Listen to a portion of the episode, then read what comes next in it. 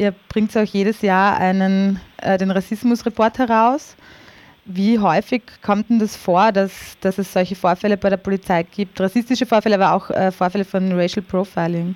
Ja, mit den Zahlen tun wir uns immer ein bisschen schwer, weil wir halt nur das wissen, was auch bis zu uns kommt. Aber wir haben, was Polizei betrifft, so im Schnitt äh, zwei Meldungen in der Woche, wo jemand das Gefühl hat, da ist was nicht richtig im Sinne von rassistisch abgelaufen. Bei euren Berichten geht es ja äh, immer um die Fälle, die bei euch gemeldet werden. Könnt ihr da einschätzen, wie da die Dunkelziffer ist? Also es wird ganz sicher öfter vorkommen, es finden sicher nicht alle Menschen sonst. Wir sind aber mehr oder minder die einzige Anlaufstelle, die sich um solche Dinge auch kümmert. Äh, ich glaube, dass der Großteil der Vorfälle, wenn sie jetzt eine bestimmte Schwelle nicht überschreiten, überhaupt nie gemeldet werden. Aber wir haben natürlich keine, keine seriöse Einschätzung, wie hoch da die, die Dunkelziffer sein kann.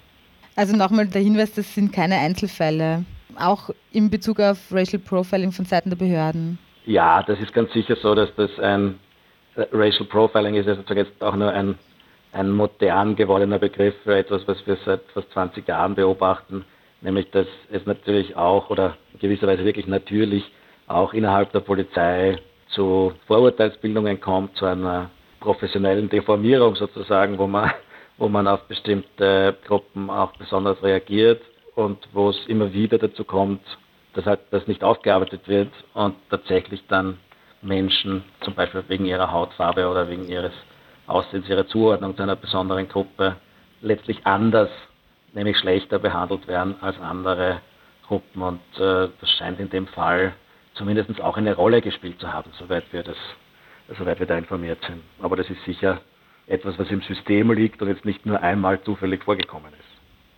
Naja, die Wiener Polizei bestreitet ja die Vorwürfe und sagt, na, die waren aggressiv und da gab es sozusagen, äh, ja. es gab ähm, Gründe, warum sie da jetzt eine Personenkontrolle durchführen.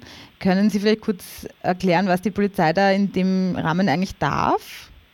Weil also grundsätzlich ja. beruft sich die, soweit ich das mitbekommen habe, die LPT Wien darauf, dass der, der Park, in dem das Ganze war, offensichtlich ein, als, als ein Ort angesehen wird, an dem vermehrt Straftaten vorkommen, wie das so schön heißt, im Gesetz. Und das gibt ihnen tatsächlich sozusagen eine größere Möglichkeit, äh, Personenkontrollen in so einem Raum durchzuführen. Jetzt muss man wissen, dass, das, dass dieser Park aber im siebten Bezirk ist äh, in Wien. Das ist wirklich nicht die Bronx von Wien. Das ist ein sehr hoch angesehener, sehr nobler Bezirk. Äh, also da jetzt damit zu argumentieren, dass das quasi ja fast automatisch, äh, wenn man da irgendwelche Jugendlichen oder junge Männer zusammen sind, dass man da aufmerksam sein muss, das ist sicher äh, nicht so.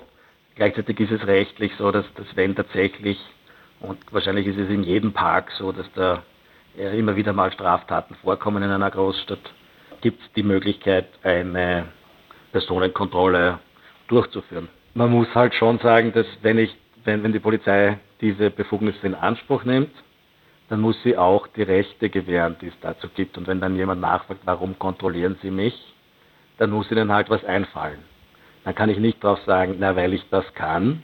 So wie es hier abgelaufen zu sein scheint, äh, drängt sich die Idee schon auf, dass man, dass man gerade diese jungen Männer kontrolliert hat, weil sie eben aussehen, wie sie aussehen.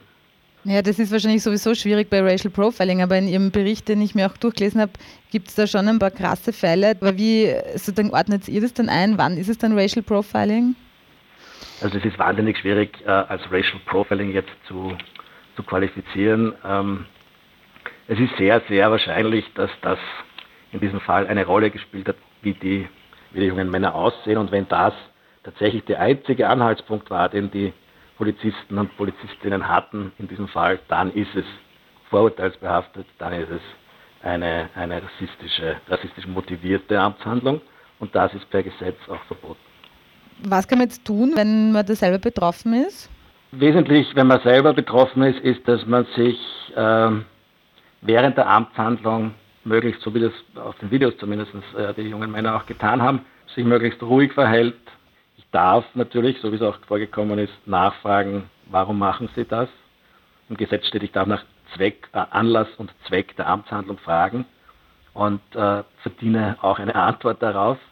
Ähm, ich kann jederzeit äh, nachfragen, ob das jetzt noch in Ordnung ist, also so wie es auch in den Videos sichtbar ist. Sagt, bin ich jetzt festgenommen, was machen Sie gerade mit mir?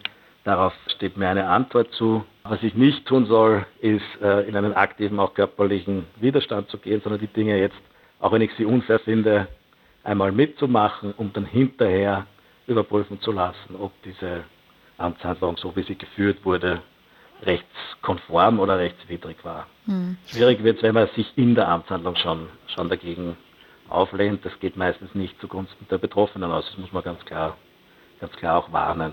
Was ja. in dem Fall besonders wichtig war, ist, dass jemand mitgefilmt hat. Also wir brauchen bei Geschichten, wo es um die Polizei geht, ist es immer wichtig, alles, was es an Beweisen gibt, ist ganz, ganz, ganz zentral, damit danach auch eine faire Überprüfung möglich ist. Also wenn, wenn man ein Handy mit dabei hat und filmen kann, zu so einer Amtshandlung dazukommt, ist es sehr vernünftig, da mitzufilmen. Wenn man selbst betroffen ist, wird es schwieriger werden, weil ich die Amtshandlung durch das, durch das Filmen nicht stören darf. Wie häufig gehen solche Beschwerden dann durch und, und die Betroffenen kriegen Recht, gerade wenn es nämlich der, um die Polizei geht? Das ist ein Riesenproblem. Äh, wir haben da eine, ja, eine, ein nicht sehr effizientes Rechtsschutzsystem, weil es eben meistens auf dieser, auf dieser Beweisebene hapert. Wir haben leider in der Rechtsprechung bei uns schon die Tradition, dass das Wort und die Aussage von Polizeibeamten höher gezählt wird als das von sonstigen Rechtsunterworfenen. Das heißt, wenn ich keinen materiellen Beweis habe, wenn ich eigentlich nur Aussagen habe der Betroffenen und die Polizisten nicht einsichtig sind, dass da was falsch gelaufen ist, was leider die Regel ist, dass alles abgestritten wird, dann, dann sind diese Beschwerden oft, im Regelfall eigentlich verliert man die und hat doch ein Prozesskostenrisiko von um die 800, 830 Euro dann selber zu tragen. Das heißt, man bekommt nicht nur nicht recht, sondern muss auch noch dafür zahlen. Daher ist es nicht sehr, sehr attraktiv für viele Menschen, diesen Weg auch zu beschreiten. Es schaut völlig anders aus, wenn ich ein Video habe, wenn wir auf dieser Tatsagenebene mehr haben als, als die Aussagen.